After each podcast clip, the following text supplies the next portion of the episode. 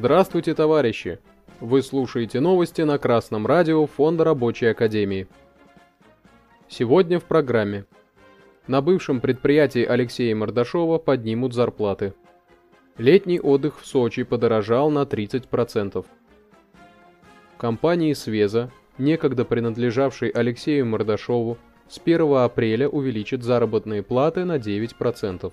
Также дополнительно выделит фонд в размере 3% он пойдет на устранение перекосов и выравнивание уровня зарплат. То есть в итоге ежемесячный доход работников Свезы увеличится в среднем на 12%. Решение принято несмотря на беспрецедентное санкционное давление на российский лесопромышленный комплекс, отмечает в руководстве компании. За последние три года средняя зарплата работников в компании выросла более чем на 30%, что выше уровня инфляции за этот период. Ранее сообщалось о повышении зарплат на Северстали на 12 и 10%. О повышении зарплат для рабочих заявил генеральный директор компании. Но что значит это повышение? Обычно работодатель идет на различные уловки для того, чтобы не повышать зарплату по факту. Например, повышает оклад на 9%, при этом снижает премию на 9%. Иногда зарплату повышает отдельным категориям работников – чтобы посеять вражду в коллективе. Кроме того, повышение зарплаты на уровень инфляции не является реальным повышением доходов.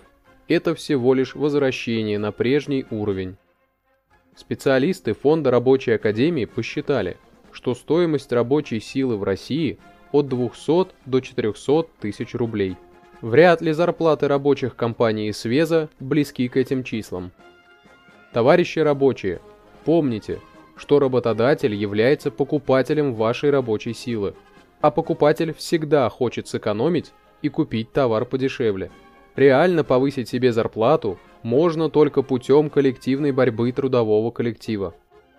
Помните об этом, товарищи рабочие. Не дайте себя обмануть. На фоне падения интереса россиян к Крыму, отдых в Сочи подорожал на 20-30% по сравнению с прошлым годом сообщили известиям в Альянсе турагентства России. Десятидневный летний отпуск в отеле «Четыре звезды» с трехразовым питанием обойдется паре туристов в среднем в 220 тысяч рублей. Такая ценовая политика сравнима с Турцией и Египтом, причем с опцией all-inclusive. Заставить сочинских ательеров снизить цены невозможно, так как законодательство России не предусматривает государственного регулирования цен на гостиничные, и санаторно-курортные услуги, отметили в Федеральной антимонопольной службе. В то же самое время крымские ательеры не спешат снижать цены, а в Анапе цены также выросли на 10%. Смогут ли рабочие компании Свеза позволить себе летний отдых в Сочи вместе со своими семьями? Их зарплату повысили всего на 12%, а отдых в Сочи на двоих подорожал на 30%. Получается, что рабочие не смогут отдохнуть со своими семьями, не смогут восстановиться и набраться сил. В таких условиях сильный трудовой коллектив, объединенный в профсоюз, поставил бы условие, что не менее 50% летнего отдыха рабочего на море должен оплатить работодатель. Такой пункт необходимо зафиксировать в коллективном договоре и начать борьбу за его заключение – только такие действия позволят рабочим полноценно отдохнуть в летний период. Ведь капиталисты так и продолжат поднимать цены. Новости читал Сергей Воробьев с коммунистическим приветом из города Пензы.